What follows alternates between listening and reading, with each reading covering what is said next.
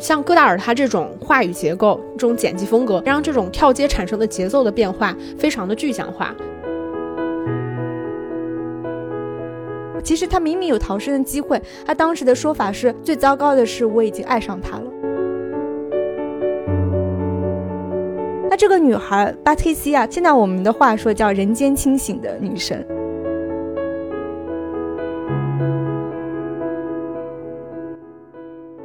迎收听电影疗养院。Bonjour, bienvenue à Galilée. Je m'appelle 小猪猪。呃，继续。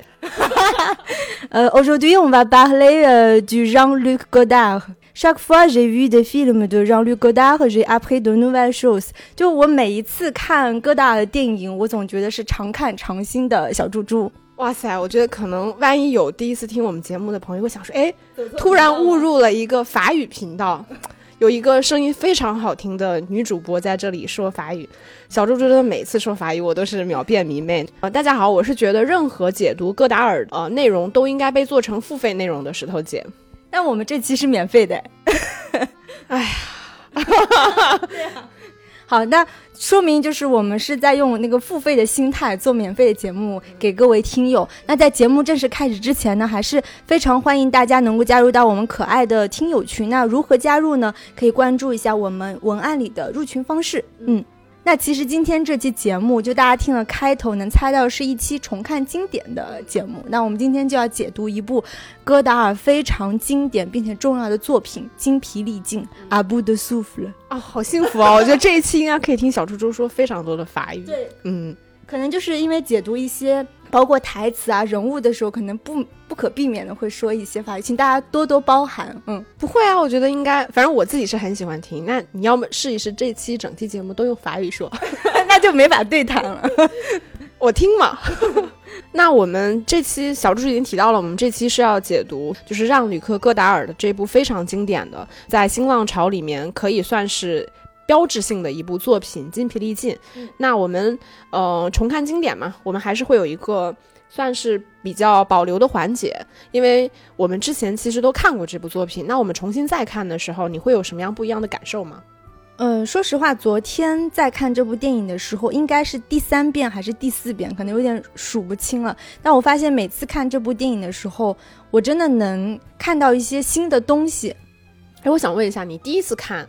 是在什么时间点？上大学的时候，就是你学法语的时候。对，那时候其实这个女主角就是美国演员珍惜宝演的这个叫巴特西啊，她的那个法语是我们的反面教材，就 就是你不能把法语说成那个样子，就是口音太重了，就是非常浓重的。英语腔，嗯，但是会不会在法国人眼里就会觉得一个异域风情的女人操着一口不太标准的法语是一件很可爱的、很笨拙的感觉呢？我我觉得是因为珍惜宝说的最多的台词就是这个单词是什么意思，那个单词是什么意思，这也是我当年在法国的时候我经常会问的同一句台词，所以应该可能在法国人眼里还觉得蛮可爱的吧，嗯。对，所以大上大学的时候看这部电影，只是知道说老师推荐了一部非常经典的法国片看，当时也是懵懵懂懂，因为它真的有很多跳接嘛，所以当时其实对电影也没有什么概念，只是觉得很难懂。然后就是一个小流氓跟一个美国少女在巴黎街头的故事，可能仅仅停于此。那后来就是进行了专业的电影学习之后。就当时在写硕士论文的时候，也有把这部电影就是真的仔仔细细去看，就发现那时候有看到了很多新的东西。然后今天为了准备这期节目，我又再看一遍的时候，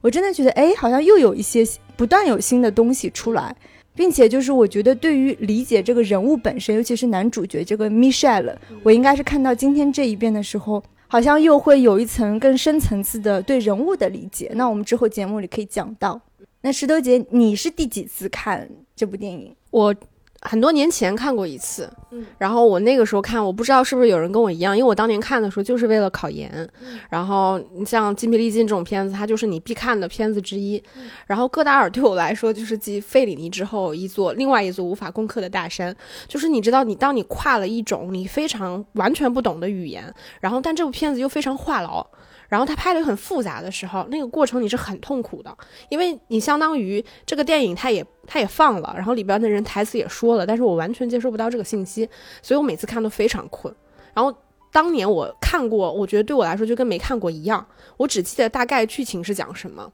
但完全没看懂。今天我还跟你聊嘛，然后到我这次去看的时候，我这次是看了两遍。我第一遍看的时候同样很困，就是看了跟没看一样。然后我当我第二遍再耐下心来看的时候，我会觉得有一些新的不一样的感受。那我觉得戈达尔的片子确实，说实话，如果你不懂法语，然后你其实对戈达尔整体他的就是导演风格，以及法国当时可能很多背景，包括这个导演的背景，你完全不了解的话。你没有任何辅助信息去看这部片子，其实你是很难看得到这部片子它为什么这么就到今天如此被大家所推崇，觉得它是一部划时代的电影，可能就真的跟《公民凯恩》是一样的，它对于整个电影史来说是一次突破性的这么一一个呃电影。我觉得其实还是有很多可以解读的地方，所以在做这期节目之前，我我其实很担心的。我觉得这期节目讲。就我们最开始有想过说做戈达尔的一个专题嘛，但是因为我 的原因，就是一直没有成功，所以这次因为戈达尔确实也前一段时间去世了。对。然后我们觉得说还是要，无论以什么样的形式，还是要做一部戈达尔的片子，那去讲精疲力尽。所以做之前，其实我仍然很担心。准备的过程中，我觉得哪怕只讲这一部片子，可能如果你真的想把它讲得非常好的话，你可能要讲两三个小时，甚至四五个小时，它都有非常多可以解读的地方。甚至这些解读本身，它可能也只是一种。角度，它未必，它甚至未必是一个关于这部电影相对而言比较正确的解读，所以，嗯，也也欢迎听众在听的过程中跟我们互动吧，跟我们聊聊一聊，因为我们确实，我觉得戈达尔确实太难懂了，这个男人就是谜一样的男人，嗯。突然这期就是开头，我们的姿态都特别谦虚，就是 就说他不是，他不一定是一个正确的解读，对吧？不是一个权威的解读，那可能只是来自电影疗养院的。浅浅的解读，但我依然觉得这期节目真的很适合大家去听。就像石头姐说，有些可能不是很了解戈达尔，但是又对法国电影感兴趣，对戈达尔或者是新浪潮感兴趣，那这部电影，你可以在听完我们这期节目之后，你再去看这部电影，说不定你会有更多新鲜的解读。嗯，就是像你最开始说的那个常看常新的感觉嘛，对吧？嗯，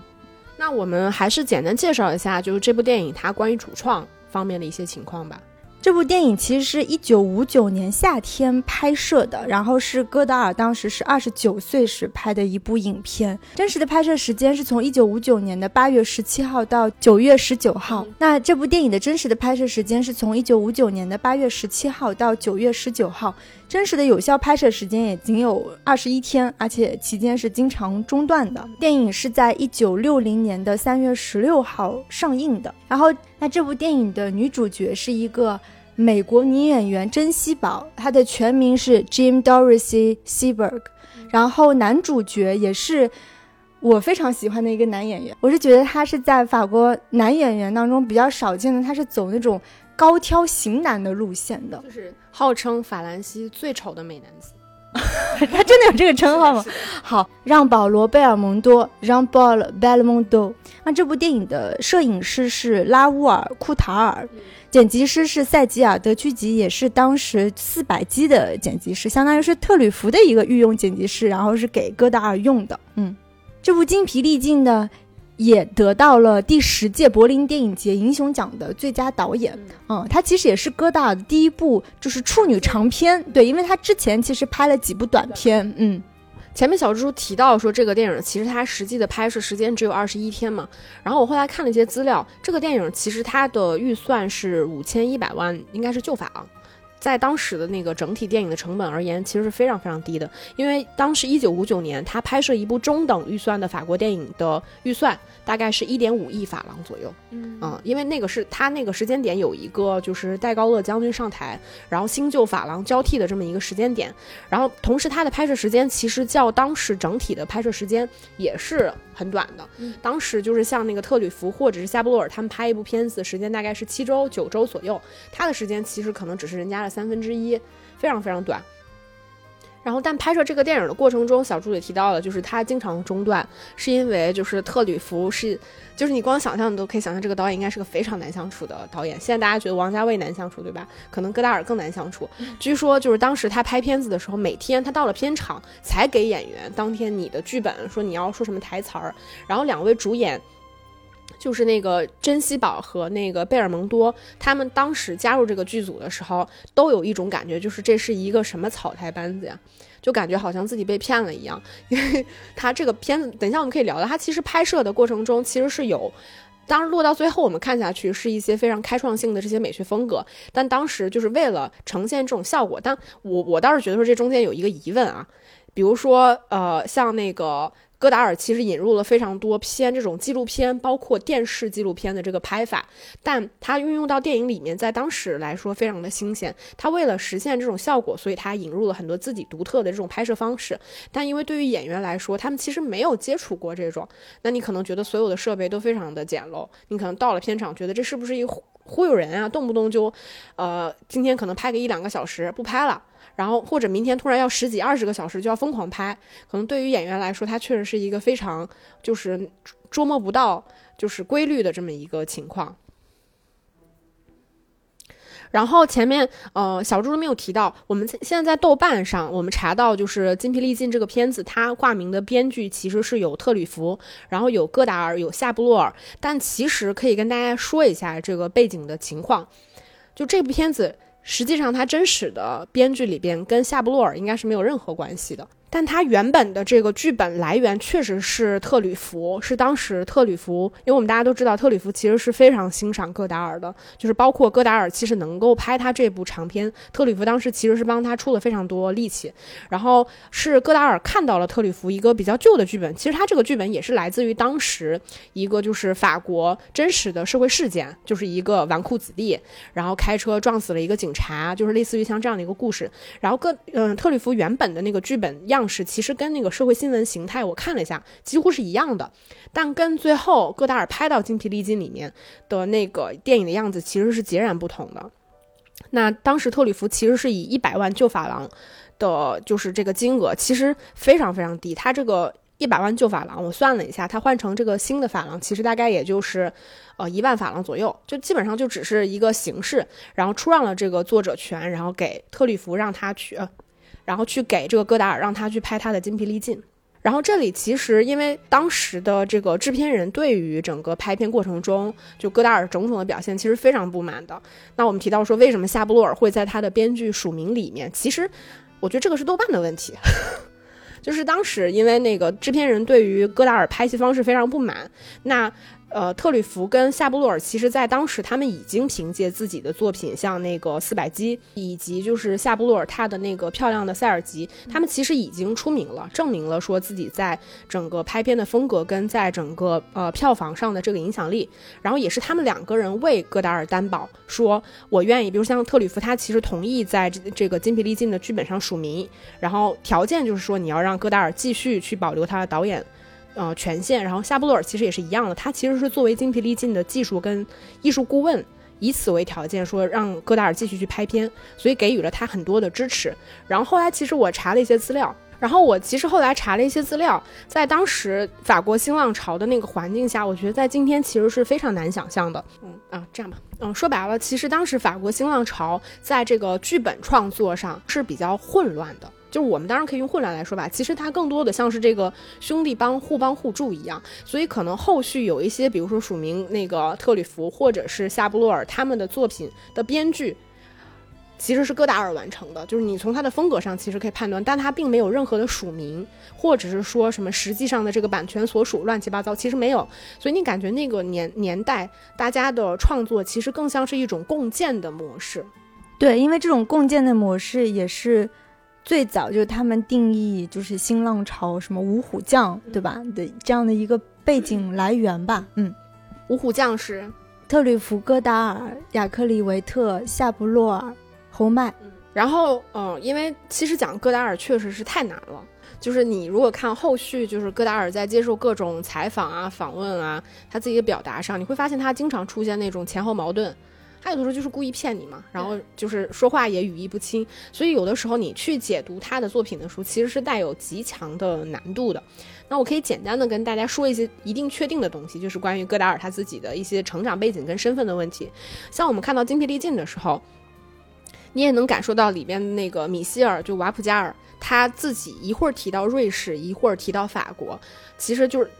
总在做两边的对比嘛，什么两边的女人是什么什么样的，然后生活是什么什么样的。其实这个跟自己就是这，这个其实跟这个呃戈达尔他自己的成长背景是有，就是我们知道戈达尔他其实是出生在瑞士。然后很小又到了法国，然后又去了瑞士，又回了法国。反正中间其实是有多次辗转，就是呃在这两个地方生活的经验。所以我们在《精疲力尽》这部电影里面，其实也能够看到他有的时候会去对比一些这个法国跟瑞士的这个区别。当然可能是一些非常戏谑的方式来说。但是就在我们聊的这个时候，我跟小猪猪就发现了一个问题，就是哎，这个东西就是我们看这个电影时候完全没有办法 get 到，就是其中有一场戏。就是呃，米歇尔和那个帕特里利夏他们俩在那个酒店房间谈的时候，这个电影里面我一直觉得他多次去对比这个瑞士跟这个法国之间的区别。但刚才小猪猪说，有的时候可能是这个我们看的字幕它翻译错了。比如说像我刚才看的那个版本，它其实就是爱奇艺翻译那个版本，它甚至还带着那个法语的字幕，但它其实仍然翻译错了，是吧？嗯，就是他们俩躺在床上的时候。巴特西亚说：“我喜欢墨西哥。”然后米歇尔他就反驳他，他就说：“世界上有很多骗子，比如说之前很多人跟他说瑞典女儿很漂亮，结果他去了，发现还真不是。所以这里面其实他说的是瑞典女孩，并不是瑞士女孩。嗯，明明法语字幕都在这儿了，结果中文还是翻错了。嗯。”你看看，那像这种，就是你可能什么，大家一起像我这种人，就一解读就发现，嗯，你看那个戈达尔一直在对比瑞士跟这个法国，可能就跟他自己成长环境有关系，但其实人家根本不是，对吧？嗯。但呃，他也他这个电影里面就是尴尬的是，他其实有的时候他提的确实是瑞士，比如说他说到他那个卖车，他外祖父的这个车什么，他其实当时确实说的是瑞士，但这个地方其实他说的又是瑞典。那我们来继续去说这个戈达尔他自己，因为我们后来知道，其实戈达尔他的出身是非常好的，他父亲其实是一个珠宝商的儿子，然后是有英法两国文凭的这种医生，其实当时还有一个非常大的诊所，然后他的母亲呢，其实是出生于一个非常富有的这个银行家族，然后也为了就说他子女的这个教育，很早就是就相当于是没有再继续工作了，就是来进行这个子女的教育，所以戈达尔包括他的这个兄弟姐妹，他们其实在小的时候就受到过。非常良好的这种古典文学的这种启蒙和教育，但后来其实就是我们知道，后来戈达尔就是促使他真正就是选择电影一个很重要的推呃原因，是因为他父母离婚这个事情。因为戈达尔其实他接触过非常多的各种呃，包括文学啊、什么文字啊、人种学啊等等，当然他自己对电影非常感兴趣。那有一个就是在他成长过程中，其实一直贯穿于他父母之间的这个矛盾。第一个其实就是金钱的观念，就是父母他父母对于金钱观其实差别非常大，也是因为说他父母其实出身看上去都是很富庶的，但他的母亲其实是出生于这种大资产阶级家庭，但父亲其实属于中产阶级家庭出身，两者之间其实是有非常多差异的，尤其是在那种老钱的年代，可能跟现在还是有非常大的差别。再有就是戈达尔他其实在成长过程中，我们反正看他并不是什么真正品学兼优的。那种学生，他年轻的时候还是挺放浪形骸的。当时他也有为了说逃兵役，就是那个，然后就去了瑞士。然后到了瑞士之后呢，又为了逃瑞士的兵役，然后又又出国去旅行。所以在中间，他其实有过一段时间这个南美南北美洲之旅。但后续戈达尔其实他对于他这段的旅程几乎是缄口不提的，所以大家也不太知道说他那段时间到底是经历了什么，做了什么。那后来戈达尔就是返回法国之后呢，也曾经出现过，比如说因为偷钱在蹲过监狱，然后后来还一度进过精神病院。后来是被他父亲，就是就是因为他父亲是个医生嘛，可能是疏疏通了点关系，就把他救了出来。那除此之外，其实戈达尔最为我们所熟知的，其实他就是他是一个超级大影迷，而且他是电影手册的这个黄金年代的这个核心的编辑之一。但他其实在当时的像包括电影手册、电影报以及电影之友，都以影评人的身份发表过自己的文章。那我觉得现在看那个年代，真的觉得是一个非常非常黄金的年代。比如说现在国内这个环境。我们可能甚至还不认为影评人他是一个职业，我们可能认为影评人是个身份吧，对吧？嗯。你可能也不太认可说影评人他本身的这个专业性跟他的权威性，但在那个年代，其实大家还是比较认可这些青年人他们的才气的。同时，像戈达尔他们这一波人，他们其实进入这个影评人行业，在手册去撰写文章的时候，他们其实就认为说，我现在所做的一切都是为了我将来成为一个导演在打这个基础。然后，包括像我后来看到的这个资料里边，但我不能完全的确认啊。就是像那个《精疲力尽》里面，它其实有一段戏是米歇尔和帕特里夏他们两个人在那个电影院里面去看电影的时候，然后当时他们其实在看的是一部西部片。那那个西部片的假声道其实就是戈达尔自己朗诵的这个阿拉贡的诗歌。这个其实在他五零年代对。就是当时的一部电影叫《轮舞》进行评论的结尾处的时候，他其实就写过这个话。所以在他们当时看来，就是你的评论跟你的电影创作本身它是一体的，它是共通的。然后他们当时其实也是希望说这种观念能够延续下去，但很显然就到他们那一代就断了嘛。嗯。就是逐渐创作跟这个，呃，理论就逐渐的脱。其实关于戈达尔的，就很多人生怎么说轶事，其实还有很多有趣的，也欢迎大家给我们补充吧。那我们现在就来讲一讲，就是精疲力尽这个故事到底说了什么。这个电影是有一个小时二十八分钟，对吧？八十八分钟，但是石头姐就说。一定要带大家再梳理一下这个故事的情节，因为其实我们以前讲很多其他重看经典的书，不一定有这个环节，对吧？因为基本上大家都看过这个电影，可能很熟悉。但我觉得这个有必要还带带大家来梳理一下。我觉得可能很多人会跟我一样，就是看了又仿佛没看，就是你在故事层面都不知道他到底在讲什么，嗯。那他的故事从叙事层面来说，它时间线是三天两夜的故事，而且它是从马赛到巴黎。其实他电影最开始的那个是一个马赛的老港口，它并不是巴黎啊。就是米歇尔，他是周五早上，他从马赛这个港口出发，他在国道上误杀了一个骑警，就是我们现在叫交警嘛。然后他第二天早上又到达巴黎，然后去了。一个前女友家，那个前女友是做那个电视台的场记员，他其实是想问前女友借点钱，然后最后就借钱未遂，但他偷了点钱，对吧？然后当天白天他就找到了这个巴特西亚，就是女主角。其实他们俩曾经是在尼斯那边大概有过一夜情、两夜情还是三夜情，就是不清楚了，几夜情的。然后当天晚上，因为巴特西亚他有另外一个约会，他其实约了另外一个法国男记者。但是呢，然后第二天早上，巴蒂西亚就回到自己的酒店房间的时候，就发现米歇尔怎么躺在他自己的床上。然后就是那段戏其实还挺长的，差不多有二十四分钟的时间，就他们在床上，在那个卫生间，反正就各种嬉笑打闹吧。接着他们就一起出发去找米歇尔的朋友安东尼奥，是为了兑现那个支票嘛。但几经周转。两人终于找到了这个安东尼奥，然后并且在他的推荐下去一个呃瑞典女孩一个摄影工作室的晚上，其实度过了最后一个晚上。就在星期天的早上，就最后一天的早上，由于这个女主角巴特西亚的告密，警察就在当街枪杀了 Michelle。基本上这个故事线是这样子的，嗯。然后其实影片当中，Michelle 她不断的会询问这个时间。他就说现在几点了，所以经常他的这个女伴回答其实是精确到几点几分，也就是从剧本层面上看，虽然大家可能觉得看的云里雾里，但它其实是一个很标准的，就像我说的是两三天两夜的这样的一个剧本，嗯，而且刚刚说那那段酒店的戏是有二十四分钟，你想总影片时长一个小时二十八分钟嘛，那基本上算是通过中间的那段房间戏，它其实把影片是分成了三个部分，嗯。那梳理完剧情，其实我觉得这部电影最大的优点，我觉得是在它的风格上，尤其是它的拍摄。因为刚刚我们也提到，它其实总共才拍了二十一天，可想而知，它这种拍摄的条件和状况都是比较艰难的。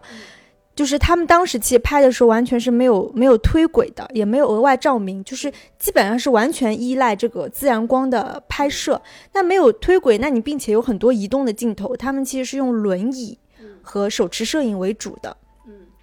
并且就是他们用了一种隐藏的摄像机摆在那个不知名的人群当中拍摄。你想在那个香榭丽大街啊，其实是属于巴黎基本上就最热闹的大街上，它很多就是他们男女主角不是在香榭丽大街这样来回的穿梭、聊天、走路，全是用这个隐藏摄像机拍的。所以我这次再看的时候，我发现有有一些观众他发现了摄影机的存在，他就会有一些那个观众直视摄影机的存在，嗯，并且他现场拍摄是无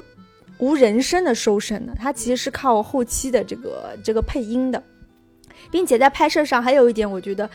很值得说的，就是它其实有点点偏这种纪录片和电视报道的拍法。刚有说到在香榭丽大街，你记得有一场就是其实是双重跟踪嘛，警察在跟踪这个 Patricia，然后那个 Michelle Michelle 是跟在警察的后面，在跟踪警察。那段就是在香榭丽大街，而且当时的那个你记得有很多就是所谓的那个游行队伍嘛，其实就是当时的戴高乐将军和美国的。艾森豪将军他们在游行示威，所以这个片段是真实发生的，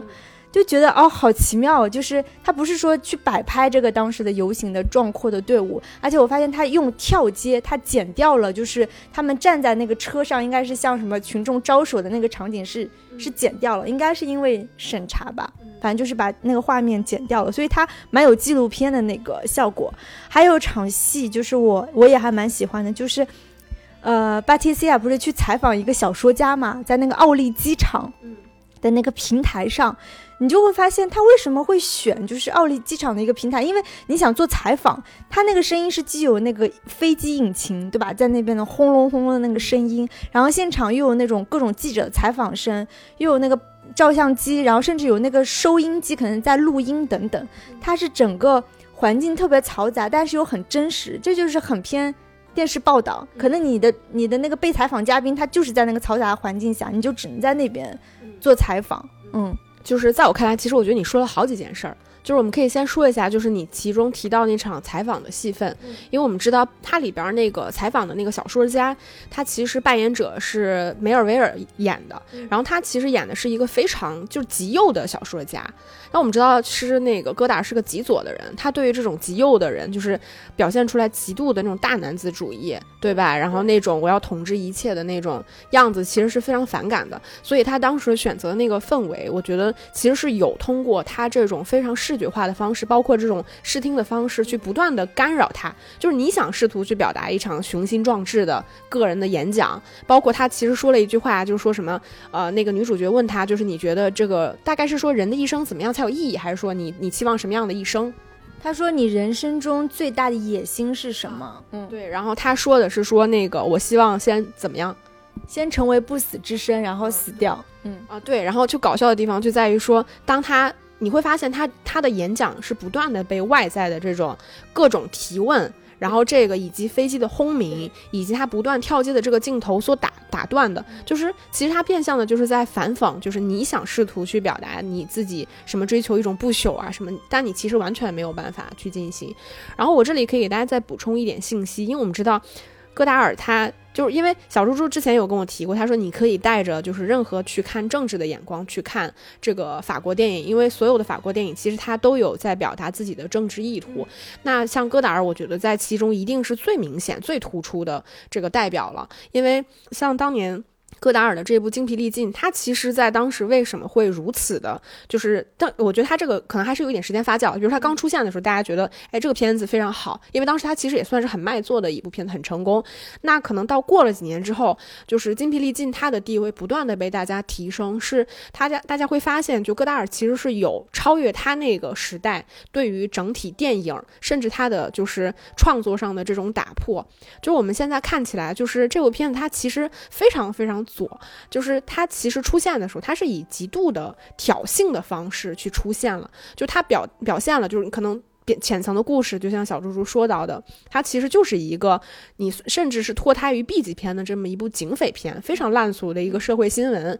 就是作为它整个故事的一个底层。但其实你看这部电影的时候，你为什么大家会觉得连剧情都梳理不清楚？因为你你甚至很难想象这个电影它真的是在拍一个，就是类似于这个小混混对他这个法国女友就心心念念，就是你会对他的态度非常的混淆。像小猪猪提到的这个，其中有一场真实的这个戏份，就是说这个戴高乐将军他在法国那个相当于是对香榭丽大街整个游行的那场戏，就我可以给大家补充一点信息，就是五九年跟六零年，其实在法国历史上应该算是一个政治变化非常频繁的这么一个阶段，就是因为它具体的历史实在太过于复杂，大家可以理解为它其实是一个就是有一些推陈出新，包括像我们前面提到的这种新旧法郎，包括戴高乐将军扶持了新的这个政府。上台可能中间会有一些不断的这个政治变化。那像戈达尔这种，他这部片子出现的时候，他其实就是在通过自己的方式表现我对于政治的不屑一顾。所以他其中那场戏明明是在以一个可能对于法国的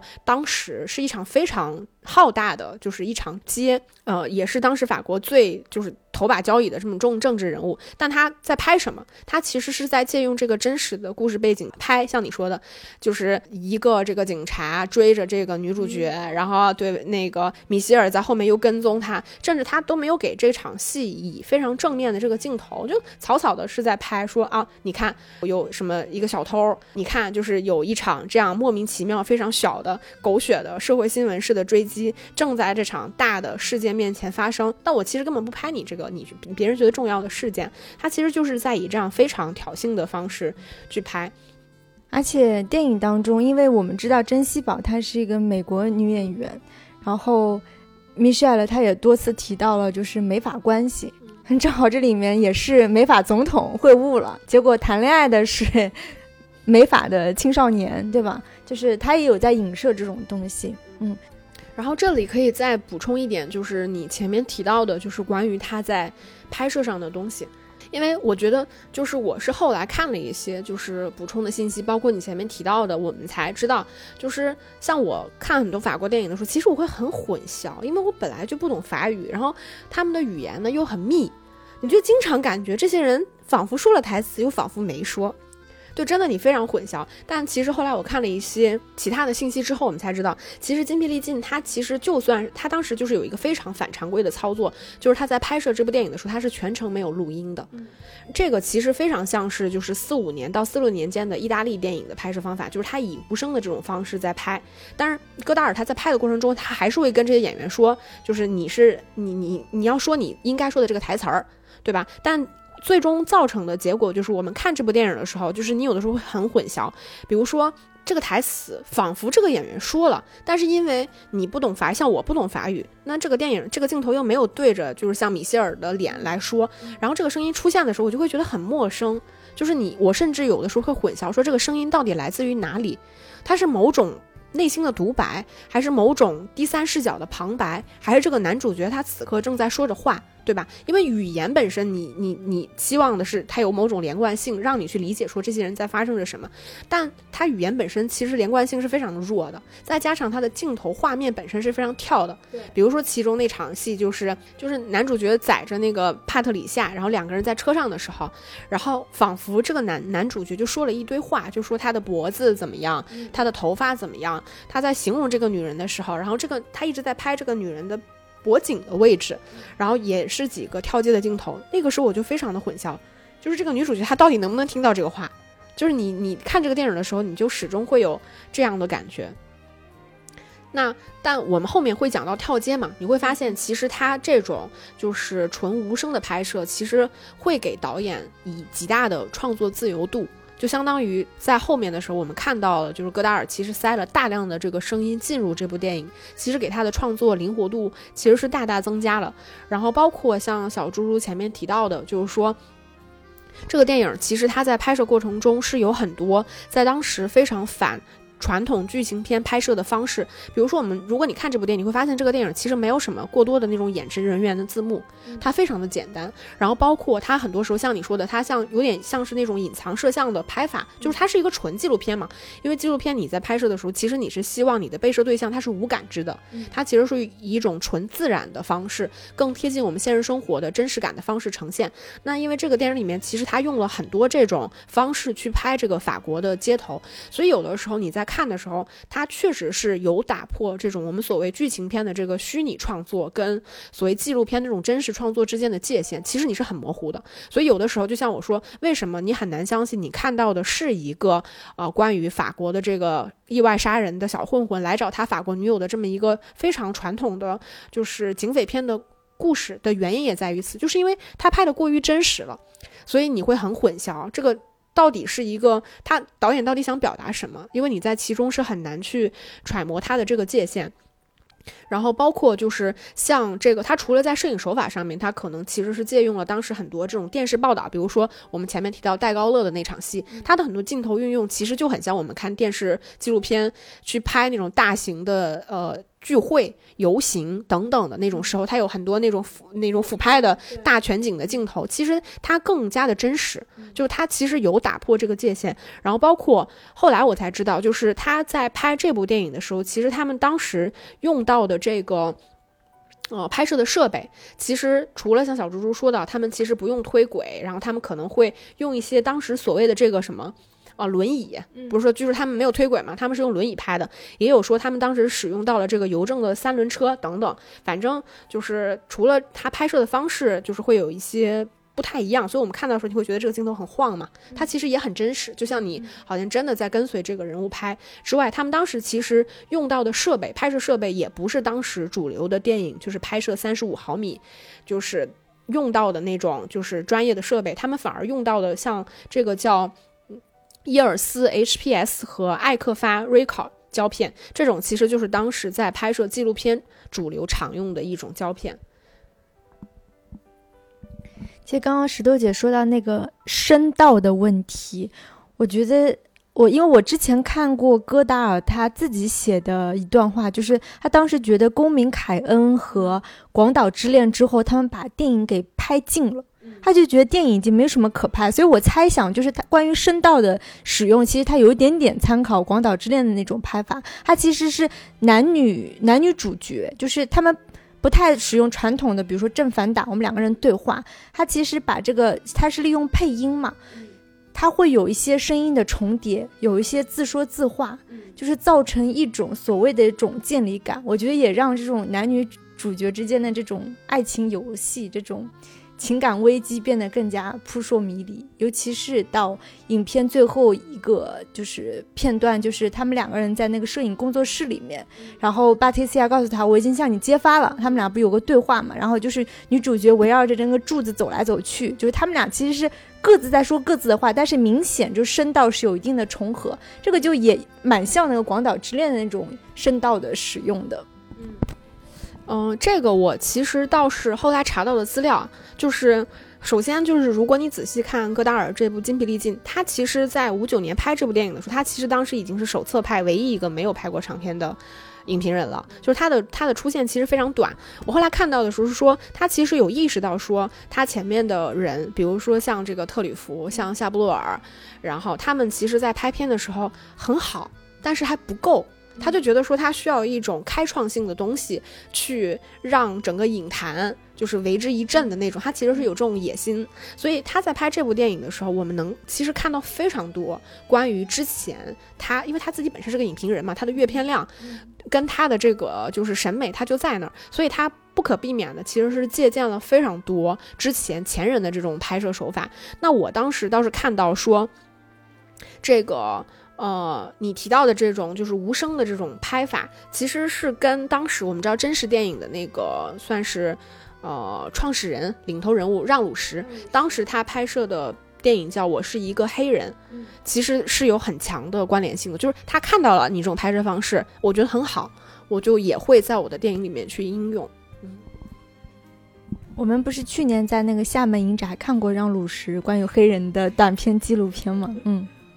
那我们其实讲到这儿，已经基本上算是在讲说戈达尔他的风格，包括他的创作上一些东西，我觉得会有一些有一些杂糅吧。那我们接下来其实就可以去聊一聊，说就戈达尔他这部电影，就是我觉得各个层面吧，就是无论是他后续被大家比较认识的，就是这个在呃台词上然后包括在剧作结构上，包括在剪辑上的一些就是创新的地方，我觉得我们可以来聊一聊，就以就是《精疲力尽》这部电影为切入口。其实现在我们去总结说戈达尔他的影像风格的时候，其实你会用到很多词，比如说像我在看这部电影的时候，你会发现，尤其是你看好莱坞的电影看多了之后，你会发现啊，就是好莱坞的电影它其实就是让你沉浸嘛，就是它以无所不用其极的方式，让你去沉浸到这部电影里面，去感受这部电影它的节奏、它的脉络，所以你整体而言你会被调动各种情绪。但因为戈达尔他其实他的拍摄方式是非常建立的。就是他，他给观众的感觉就是你其实就别进来，对吧？所以你落到像我这种，就是就是被。看好莱坞这种片儿看多了的人，就会觉得很痛苦。你就觉得为什么我也进不去这个电影？它需要你有极大的这个耐心，对吧？你有可能甚至具备一定的这个审美的能力，你才能够去看看得下去这部电影。那我们现在去看戈达尔的风格，你可以说他的影像风格其实是非常复杂的，包括就直观的感受，你会发现这个电影里面其实它有非常多样的声音，然后包括各种人声加这个音乐它的交叠等等，其实它处理的是极其复杂的。比较浅层，像我们看这个电影的时候，你会发现它那个环境的声音或者是音乐的声音，它会盖过人声。其实这个在我们现在的电影处理里面，它是极少见的，因为人声无论在任何环境下。它其实都是要超过它的环境音的，除非它是要刻意去制造某种某种嘈杂的环境里面去讲说这两个人他们的对话彼此听不清的时候，他才会去刻意强调这个环境音。但是你看戈达尔这部电影里，他在处理这种环境音跟人声比例的时候，他明显不是这个意图。然后包括像我们前面提到的戈达尔这部电影，他其实是以非常挑衅的姿态去。去进入整个影坛，包括他后续所有的所谓反讽、所谓渐离，包括我们看到这部电影里面他所谓的就在第三个部分你提到的那些追逐的部分，我觉得都是非常戈达尔的。那呃，回到小猪猪前面提到的，就是这个电影它的结构，就是你提到它其实是有一个叙事整体故事是在这个三天两夜，那整体的故事可以分为三个部分，就像你说的，第一个部分就是这个呃米歇尔从马赛。然后到这个巴黎的第一天，然后第二天其实就是他跟女友在这个酒店房间里面度过的第二天。那第三天其实就是他们又去呃杂志社啊什么采访啊追逐啊，最后是度过了一夜，到第二天他死亡。那这三天三个部分其实呃我看了一下，大概它可以分为十五组镜头。那这十五组镜头其实为什么说戈达尔他对当时的这个法国电影其实是有一个极大的打破？就是在他之前，其实法国电影还是遵从着一。种就是相对而言比较严格的这种剧作结构，就是像你说的，就是我们可以，如果你再看早一点电影，你会发现那个时候电影经常会有所谓的淡入淡出，对吧？就是淡入，就是这个电影可能这个环这个场景或者是这个这组镜头这个情节开始切入了，那当他退出的时候，他可能就会用某种淡出的方式，或者是。那种圈出的方式，告诉你说这组镜头结束了。所以你看戈达尔这个电影的时候，你会发现，其实他还是在沿用这种方法。他的十五组镜头其实相对而言还是比较严格的，在告诉你说我这组镜头结束了。我这一段的故事是什么？但是戈达尔他对于这种传统的剧作结构有一个比较巨大的打破是什么？就是你能看得到，首先就是他是怎么分配他这三个部分的镜头，就是其中中间非常重要的那二十四分钟在酒店的部分。如果你看这个电影，你会发现其实大多数时间就是米歇尔和那个帕特里夏他们俩是在一起的。就大多数镜头可能是他去找他，或者他们在交谈等等，或者他们坐出租车等等。其实这些是一些非常场景化的镜头，但中间的二十四分钟，相当于他们不得不被迫在同一个环境里面待了这二十四分钟。那也是这二十四分钟里面，其实你能看得到，呃，戈达尔他首先在结构上面，他非常的就是他已经不是传统你剧作结构里面会用一组一组一组，它其实就是一个完整的。一个一组一个大组镜头，然后形成了这种三段的这种结构，然后再有就是它所有的我们所谓的什么跳接也好，或者是它在室内的这种细分的拍法也好，其实在这组镜头里面都已经体现的非常的明显。所以，呃，为什么我们最后会说说这个电影它的剧本是来自于特吕弗，但是最后，呃，戈达尔他是对整个剧本进行了一个巨大的反转，也是在这里。因为故事的基调，它其实是一个很传统、很老套的故事，但是没有人拍成戈达尔这样。对，刚刚石头姐有提到，就是他二十四分钟的就是房间戏嘛，你你就会发现他那个酒店房间其实是非常非常狭小的，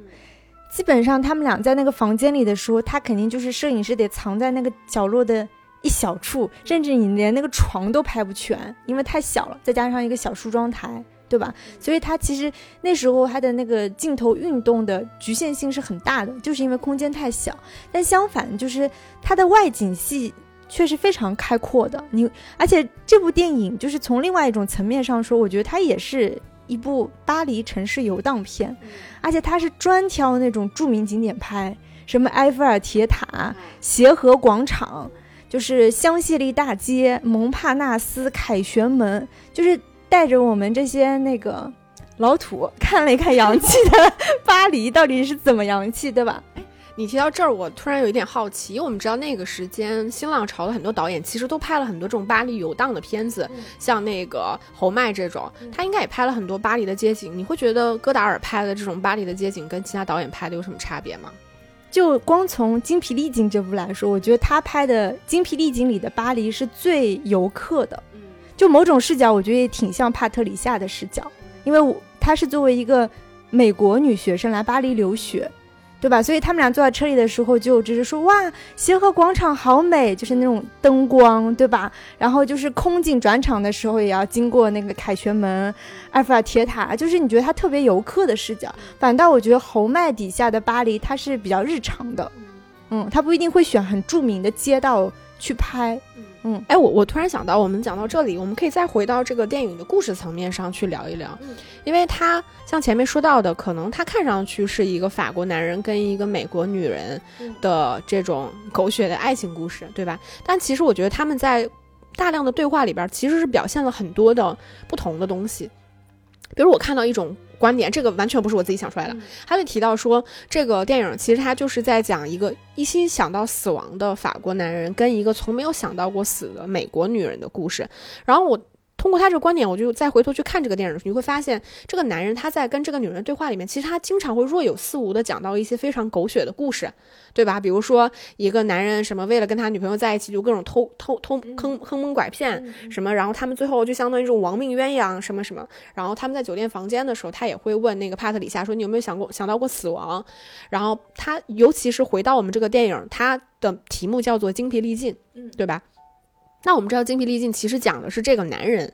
他从一开始出现的时候，他就不停的在表现说我对法国的厌烦，我对这里的厌烦，我觉得我跑不动了，就是我没有办法再进行下去了，所以他在幻想说我要去意大利。就是我们回到这个故事，你会觉得这个电影它在故事层面上就抛掉那些剪辑的东西，你会觉得他到底在讲些什么呢？那其实说到这个故事，肯定就是要说这个人物了。我觉得就是看你怎么去解读这个 Michelle b u n g a r 这个人物。我也是看到第三、第四遍的时候，我对这个男生、这个男孩突然有了更深的理解。他表面上他的确是一个小偷、扒手，然后杀人犯。小混混，对吧？但是你会发现他身上说出来的一些台词，他其实也也有一些就是悲观主义的色彩，甚至有一些宿命论的色彩，并且他影片的节奏，你会发现他整个人的其实从影片刚开始，就是你记得他经常会买那个《法兰西晚报》，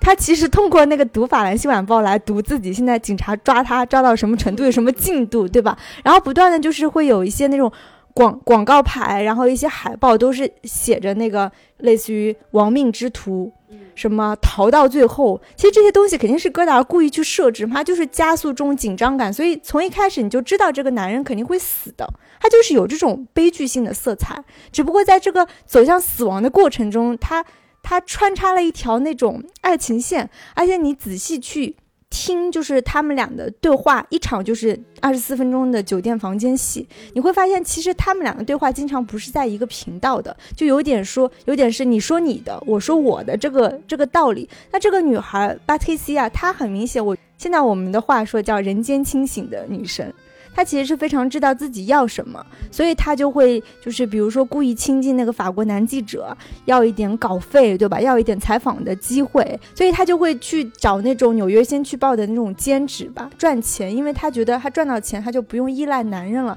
但是这个 Michelle，他其实就是沉浸在，就是他的一个浅层次的动机，就是他找到他这个安东尼奥的朋友，因为他要兑支票，他就要找钱，他要逃命。但另外一方面，就是他对于这个。女人，其实明显他是非常爱这个女人的。他的这种就是感觉有点像那个小混混，但是混杂着这种纯情男。他甚至在对他爱的表现当中，比如说他有妒忌，他看到巴特西亚跟其他法法国男记者就接吻的时候，就是他的那种怒火中烧，他那种跟踪戏，对吧？他是一种很嫉妒的表情。但另外一方面就是。最后一场戏就是当巴特西亚说我现在已经告发你了，啊，他就会说一些那种女孩是可以同所有人睡觉的，而不愿跟喜欢的那个人睡觉。她的借口是她已经跟所有人睡过觉，她就会说一些这样子的话去去排解她内心的痛苦，并且她最后从安东尼奥手中拿到钱和手枪之后，其实安东尼奥说你上车吧，我们就可以走。其实他明明有逃生的机会，他当时的说法是，最糟糕的是我已经爱上他了，所以就是有点。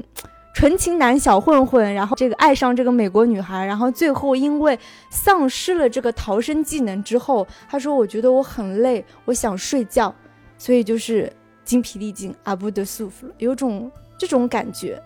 而且，并且这个男人他非常迷恋汽车，我发现这也是很多戈达电影里面的有点点像那种母题还是属性，就是。这里面听说我没数啊，大概起码出现十几辆车，对吧？然后男主角还说啊，这个是什么福特，那个是什么雪铁龙，那个又是美国车等等。就是我觉得他对这种车的那种迷恋，就是那种如数家珍。后来戈达尔的其他作品，像什么《轻蔑》《法外之徒》《周末》，所有的这部电影，这这些电影都出现了，要么偷车。还有烧车，像《轻蔑》里是直接烧车，还有就是公路开车飙车，所以我就觉得戈达尔本人应该就是，就是所有男人的都爱车嘛，我猜他就是一个迷恋车的这种属性。还有就是关于这个男主角，就是话痨属性嘛，就是这个 Michel b u a n g a 我当时我看到这个姓的时候，Michel 他是一个非常常见的法国男性的名字。就谁都可能叫 Michelle，但是布安嘎克他并不是一个，就是真的人会姓这个姓。我想到了一个单词叫布安，它不叫布安嘎克吗？其实法国法语有个单词叫布安萨克，就是只相差了一个 s 和 c 的区别。你知道布安萨克是什么意思？就是下流的社会语言。所以也就是他从姓氏上就给定义了这个男人就是操着下流的社会语言，你就会发现他的语言是非常粗俗的。而且他特别喜他他什么语言都会说点意大利语、西班牙语、英语，就是那种张口张口就来。他是他的语言就具有非常多的混杂性。其实他这个人物就跟普通的我们想象中的警匪片的那种亡命之徒或者是小混混，我觉得都不太一样。他有种很很特殊的一种混混合体。就比如说他的语言，他就会说。他既粗俗，但又带点小聪明，特别自以为是。而且他特别喜欢发明一些就是发音上好听的一些所谓的话语和俚语。举个例子，他这里面他不是有一句很押韵的话，就说什么“告密者告密，盗窃者盗窃，杀人犯杀人，恋爱的人相爱”，就是这是中文嘛？但他其实那个法语是完全非常押韵的。还有就比如说，他一边开着车，他一边就说我要冲了，阿尔方斯。他其实法语就是说 r e f o n s a l f o n s 你有没有觉得发音上是很押韵？其实是没什么意义的话，你懂吗？就是类似于我冲了，冲冲冲，啦啦啦，就是 rap 一样。对对对，就那种感觉。还有就是什么就 bug 了，shark 了，其实都是就是他他就是嘴很碎，你知道吗？我就是故意创造一些所谓的语言游戏，嗯嗯，所以是挺有趣的吧。你就是呃，因为你又又说了一堆信息，我消化一下。就首先就是回到这个电影的故事，就是我看的时候，就是我也是看看到我我今天再看到第二遍的时候，我突然意识到这个男人就是真的很爱这个女人。对，这个就是我前面看的时候，其实你无法。体验到，我觉得这个可能跟电影本身有关系，也可能跟这种跨文化的这种语境有关系。因为他这个里边儿，他还找过他前女友，对吧？然后还会在就是路上聊骚其他的这个女性。然后，但你你看到最后的时候，你会觉得这个电影让你觉得非常难以理解的。我觉得这个就是理解，就在人物故事上理解成本就非常高的，就是他到底要什么，就是。就像你说的那个结尾的时候，他突然丧失了，像你说丧失了某种逃生的能力或者是意志，就是他最后居然是他对这个女人的爱，就是超过了他自己，就是或者说他求生的本能也好，或者是说他的目标也好，就是所以看这个电影的时候，我觉得在故事上或者说人物情感上吧，你真的非常难以理解。包括这个女人也是，她的态度其实也是反反复复的。就比如说这个。呃，米歇尔刚出现的时候，他的态度其实是比较疏离的嘛。嗯。然后米歇尔一直会跟他说：“我想跟你睡觉。”对。什么？然后这个女人就说：“我要想清楚，我要想一想。”然后后来呢，他到他们在酒店的时候，他的态度其实也是一直那种拒绝的。然后拒绝完了之后，俩人就还是睡了，对吧？就是虽然电影没有表现出来，但应该就是睡了。睡完了之后呢？你感觉她好像跟这个男人又亲近了，亲近完了之后，包括也会帮他去欺骗这个警察等等，然后呢，最后呢，他又会去告发这个男人。就是他其实并不想跟他真的去意大利过一种逃亡的生活嘛，所以你在看这个电影的时候，你对于人物的情感的变化，其实你会觉得这些人好像反反复复的，包括就是比如说像这个米歇尔啊，米歇尔知道那个帕特里夏告密了之后，他的反应其实也完全不是我们现在已知的，就是你如果一个心爱的人向警察告发了你。你之后你的表现，他的表现完全不是惊恐、害怕、逃亡，他当下的反应就是有一点点失落，就是以以及说对这个女人情感的这种判断，所以才会出现，也算是这个电影里面非常经典的一幕，两个人围绕着那个房间里的柱子，那个女人围绕着柱子，两个人一直在那碎碎念的那个场景，就所以这个电影的情感动机，你会觉得它是非常规的，就是它不光是故，你可能故事是常规，但情感却是非常规的。我觉得，如果用特别简单的话，就说女人真复杂，男人好单纯，其实就是这样。因为这个巴特西亚，他我不是说他是人间清醒嘛，因为他其实我感觉他有在做一个所谓的情感辩证法。他最后那一段就围绕柱子的时候，他就说了一个台词，他就说：“我和你在一起，只是想知道是否我真的喜欢你。既然我告发了你，那说明我对你不好，那就也说明我没有真的喜欢你，所以我要离开你。”这个我是根据法语台词自己翻译过来，这更直白嘛？那就说说明了这个女孩自始至终就是她带着一种，首先她肯定是对这个男人有好感的，但是她其实要要辩证要自证啊，我是不是真的爱他？所以她通过一系列的行为，为什么一开始帮他隐瞒警察，但最后还是告发他？因为他他做完了辩证法，他就知道，其实我既然对他不好，那就说明我不爱他，我就是要离开他。我觉得这个就是法国电影，尤其是新浪潮时期电影非常难懂的一点，就是他们就像你提到的，这个女人她需要去验证，需要通过自己的方法论去辩证思考，自自己是否去爱这个男人，就是她自己无法下这个判断，就是啊，当然这样说我又把它拉低了，就是我们现在你去看各种影视剧，就是他是怎么处理说一个人他是否爱上这个人，他大多数的做法其实是通过一种一种外力。比如说，这个男人突然撞车了，他进了医院，然后这个女人突然发现，哇，我好伤心，我好难过，我要照顾他，我爱上了他。就是他其实是通过一种外力的方式去促使这个人物，他发现他自己内心的这种呃情感走向。但像当时的，就当然不只是戈达尔这部电影了，就是当时的非常多的法国电影，它其实人物的情感，它需要通过一种哲理性、哲学性的思考，甚至是辩论、验证，它才能是就大量大量的这种东西。甚至可能是跟别人的交谈啊，但这些交谈本身可能并不是真的围绕着他对这个人的感情，可能是一些关于其他的东西。那这种讨论、辩证、思考之后，他才可能得出来一个结论。但这个结论本身是可靠的吗？他又不是，你无你无从考证说这些结论它的来源到底是一种理性的还是一种感性的。就他通过哲学性的东西一转之后，这些东西就变得非常的玄妙。我觉得也是，就是我至少看这部电影的时候吧，你会极其难以理解说这些人物他们到底在做什么，一个非常重要的原因。那这个男人其实还挺好理解的，因为男人是好理解，对吧？因为他自始至终说的最多的话，我想和你睡觉，我想和你再睡觉，因为睡觉是故事。或故事就是再次，他不断的就是重复这句话，或者说啊，那个你的那个胯骨很性感，你的脚趾很性感，所以其实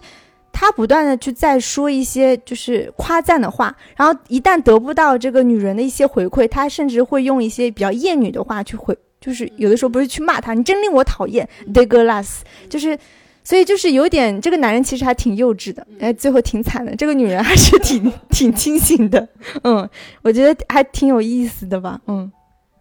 然后就是在故事层面上讨完讨论完了之后，我们可以再回到你前面提到的这个语言的方面，因为这个我相信也可能很多朋友跟我是一样的，因为我们真的完全不懂法语。就是我跟大家讲一个非常啼笑皆非的事情，我在看到第三遍我才知道这个女人她不是法国人，真的，因为可能她本身台词的连贯性非常的差。然后它的信息点呢一闪而过，有的时候你如果不是真的非常专心致志的在看台词，你完全不知道他们在说什么。但台词翻译的不准，其实又会给你增加理解的难度。所以我不懂法语的情况下，其实我根本听不出来这个女人她的法语是非常蹩脚的。对，这个就是就是怎么说，可能也跟我自己看前两遍的时候就整个人 不在状态有关系。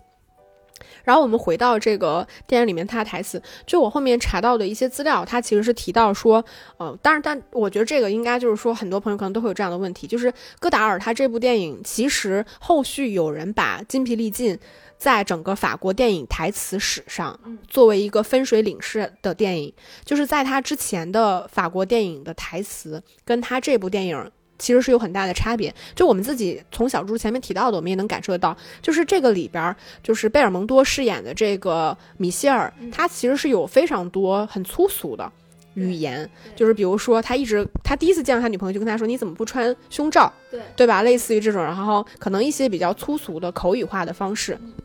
那可能我们现在的人去看法国电影，电影你已经习惯了，你就觉得好像大家说的都是很日常的那些碎嘴子的话。但在那个阶段的时候，其实法国电影是没有这种传统的。那呃，当然这个是非常资料性的，等一下可以请小叔再跟我们说一下。就是我看到的是说，其实戈达尔因为他自己有非常丰厚的这种所谓的呃文学性的，然后人种学在语言上的这种极强的这个天赋跟这个阅读量，所以他当时是在这部电影里面整合了当时的很多法国的口语，包括特特定社会环境下的某些言语，然后以及说当时的左岸跟右岸的知识分子，就不同的这个群体之间他们的这种言语，以及包括像警语、伪格言。文字游戏，可像你说 rap 这种，对吧？然后在基基于总体意义上的陈述，然后去进行这种离题的发挥、意识，然后有趣的故事等等。所以我们在看这部电影的时候，嗯，我们前面提到说，呃，戈达尔在拍的时候，他全程其实是无无声拍摄，他不收声，所以也给他后续在大量的使用语言上的这种创作上，其实是留了很大的空间。嗯，那就想回到，就是想问一下小猪猪，因为我看到有人是说。说这个电影其实它因为呃贝尔蒙多他其实用了很多非常 local 的法国的口语，像你说可能很简练的、很精妙的一些词汇，但是因为这个女主角她本身是个美国人，她其实是不能够理解这些语言的精妙之处，所以会造成他们两个人有的时候沟通的这种错位感，就是他完全不理解嘛。所以有的时候这个男男主角可能就是你说了一句，然后这个女主角。反问了一下，说你说的是什么意思呀？然后这个男的就不想再回他了，可能就打了个岔就走了。那这些信息其实，在我们理解上是有很大差别的。所以你能不能从这个语言的角度上给我们讲讲这个电影里面还有哪些语言是很精妙的，或者是说它跟之前的法国电影在台词上面是否真的有某些比较大的差别等等？因为刚刚有提到他说的语言是很混杂，他既有那种比较地道粗俗的，但同时。他们两人对话的时候，他也会说过，他可以直接评断说啊，法国画家那个让雷诺阿也就一般，就就是你会觉得，所以你会对这个人物的背景也会很糊涂，他到底是一个是否真的经受过一个良好教育，对吧？他出身那个背景到底又是什么样？他为什么也懂瑞士车？所以就是你会对这个人物就很复杂。就如果他真的是一个纯粹低俗的小混混，他应该用的语言可以更低俗。但我觉得他有的时候说出来的一些。话也没有那么低俗，就说明他对很多事情他是有态度、有见解、有观点的，就是一种混杂感。啊。你的意思说评价雷诺阿一般，让雷诺阿一般，就说明这个人有文化是吧？嗯，因为我们私下里有讨论过嘛，我给大家简单梳理一下，因为这个电影里面在那个。呃，米歇尔死的时候，其实那场戏我是很困惑的，就是他死的时候，他对着那个女主角做了三个他们之前做过的这个表情，他有点像是那种小丑的那种样子。然后这场戏这个表情，其实在他们之前在酒店的这个洗手间里边，然后当时他们有过一段对话，然后那个男主角他其实做过类似这样的表情，但无论是前面那场戏还是后面那场戏，其实我们都完全不理解他为什么要做出这样的表情。嗯，听你的意思，应该就是说他们在这个翻译上或者说语言上有些什么问题，对吧？其实我觉得是利用这种文化差异造成的一种怎么说是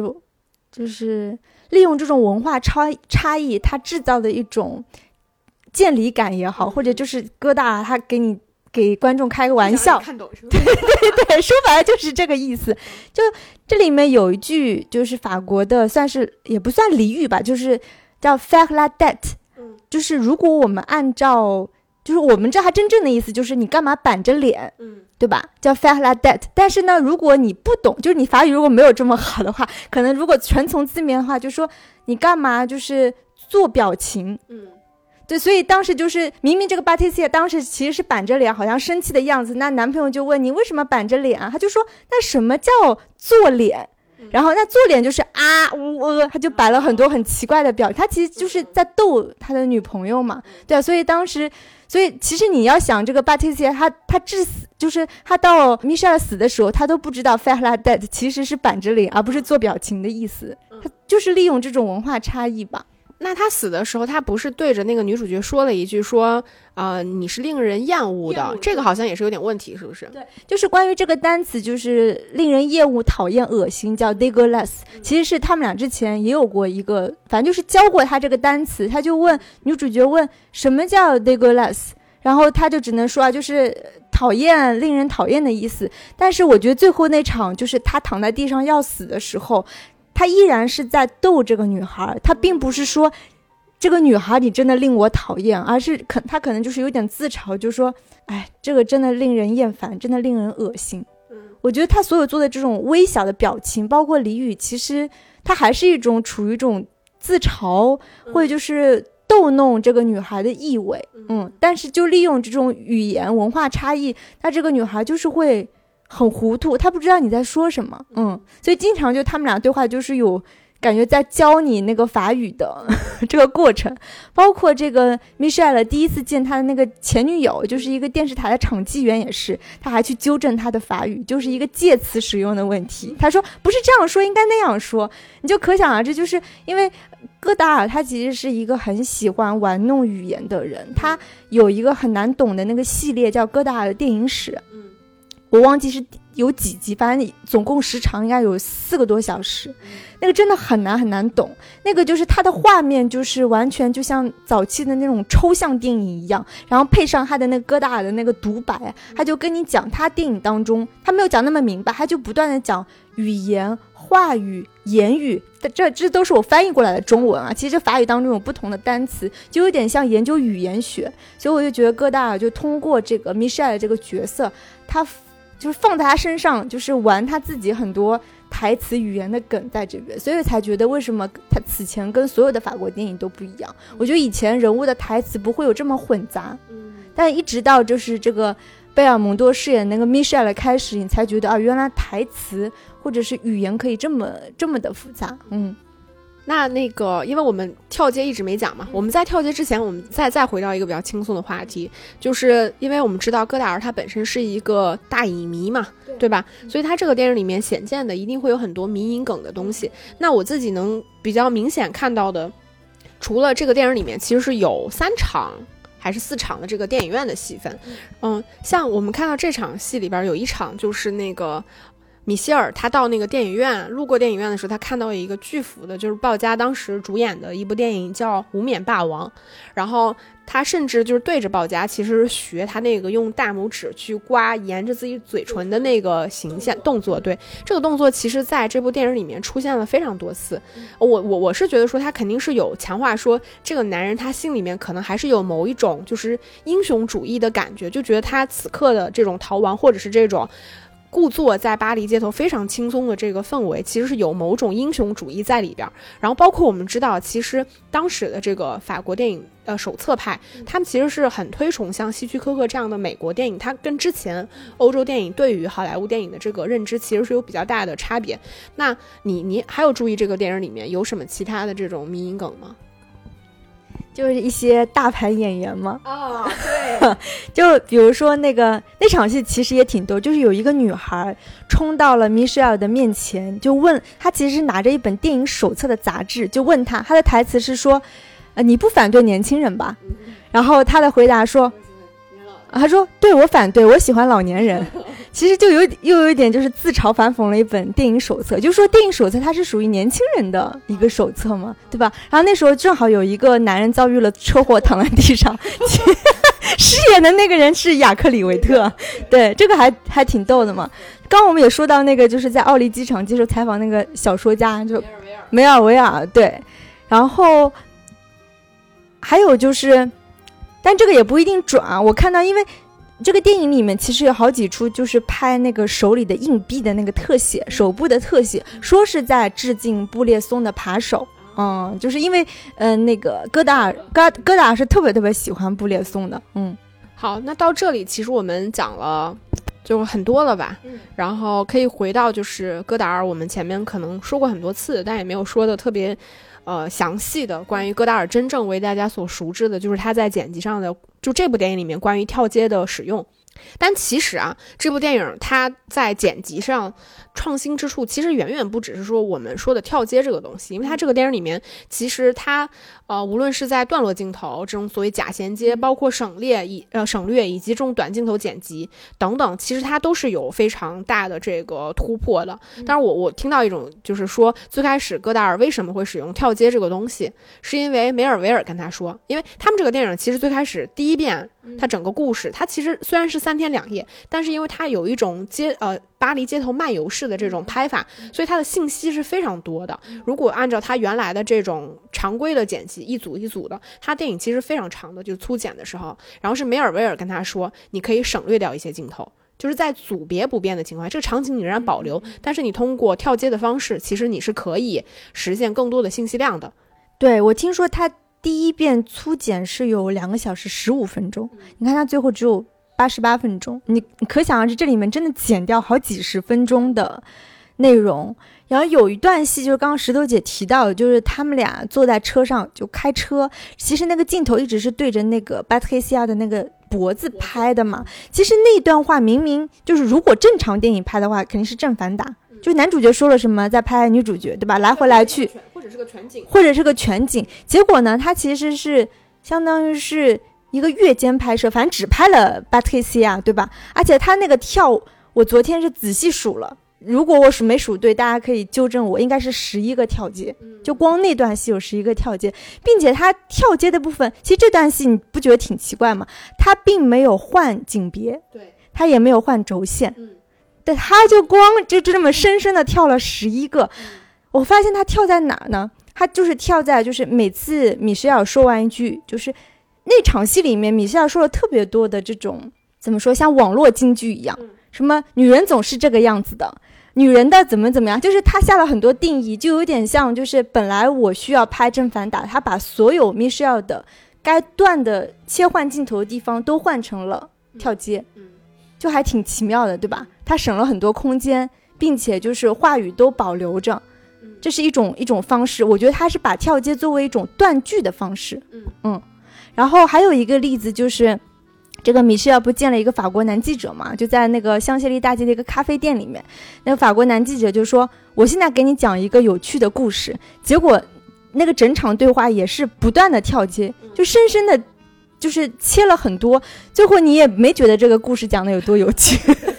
是吧？就是有一种感觉，就是这个男人本来就应该很自大嘛，就说我来给你讲个有趣的故事，就通过这种剪辑的方式，就显得这个故事跟这个男人都索然无味。我觉得这就是疙瘩故意的地方，一个跳接的地方。还有一个部分就是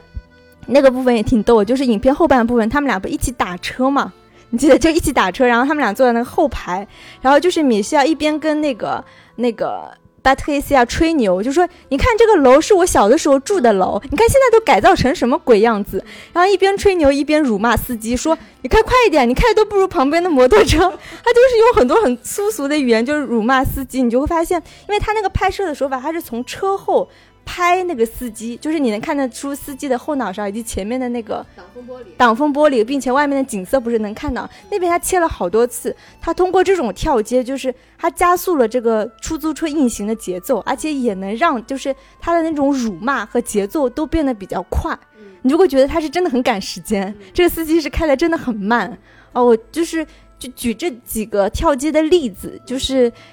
说明就是不是说跳接是为了跳接而跳接。一方面，比如说它省了时间，省了镜头，但同时它也在剧情上、节奏上，它能起到一些比较奇妙和有趣的例子。嗯。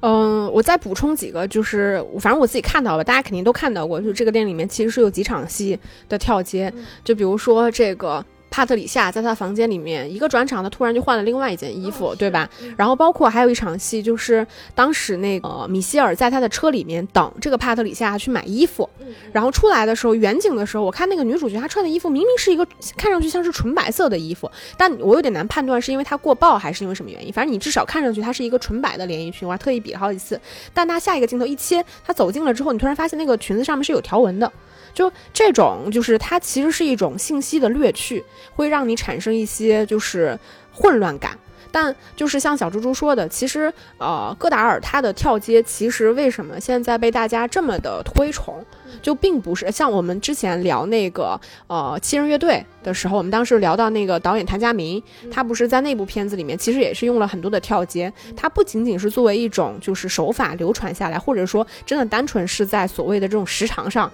节省时长来看，那。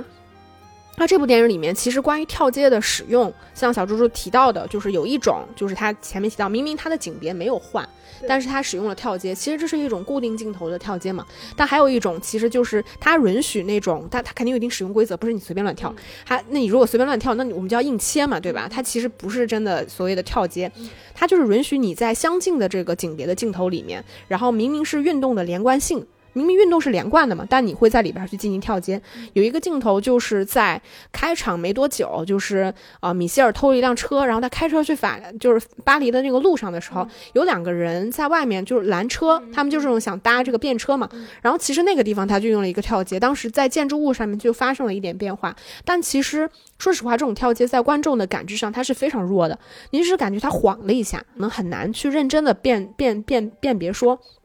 到底什么信息变了。就是它为什么为什么这么减？其实，在这种景别下，我我觉得它其实可以，你可以把它从功能上而言，它是在节省这个镜头。我我想拍这两个人拦车，但是从我开到开近到开远，这个时间可能比如说有五秒和十秒的时间，但它一个跳接就可以。大大缩短这个距离，我觉得从这种功能性上而言，它其实是在就是缩减这个时间。但另外一方面，就是缩减时间，其实只是在这个呃，我觉得算是戈达尔使用跳接里边比较浅层的一个做法。就是你当然可以说他出发点也是这样做的，但还有一种就是像你前面提到的，它本质上其实也是一种风格功能跟一种修饰的功能，就是它会让这部电影的风格从其他所有的电影里面一下子就跳脱出来，它会有很多。很混淆的东西，包括它跳接，有的时候它跳接并不是真的剪掉了一两个镜头，它在跳接中间可能会出现一些让你混淆的信息出现，比如说突然黑了一下，对吧？然后他又突然出现了相同的景别，就有一场戏就是在那个。呃，米歇尔他去跟踪帕特里夏，发现哎，他跟一个记者在那个酒店里边，他们两人喝咖啡。然后当他下下去的时候，他一转场，其实就出现了那个呃米歇尔，但是他这个地方黑了一场，然后才继续接。其实这种时候都会造成你信息的这种混淆，再加上其实像你前面提到的，还有一种功能就是很明显的，就是他用。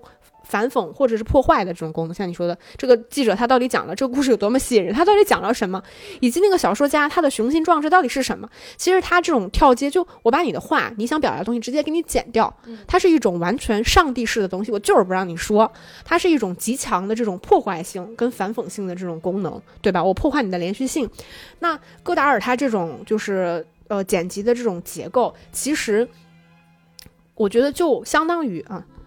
像戈达尔他这种话语结构、这种剪辑风格，其实是非常明显的，就变成了说，他能够让这部电影的节奏发生明显的改变，就它可以让这种跳接产生的节奏的变化非常的具象化。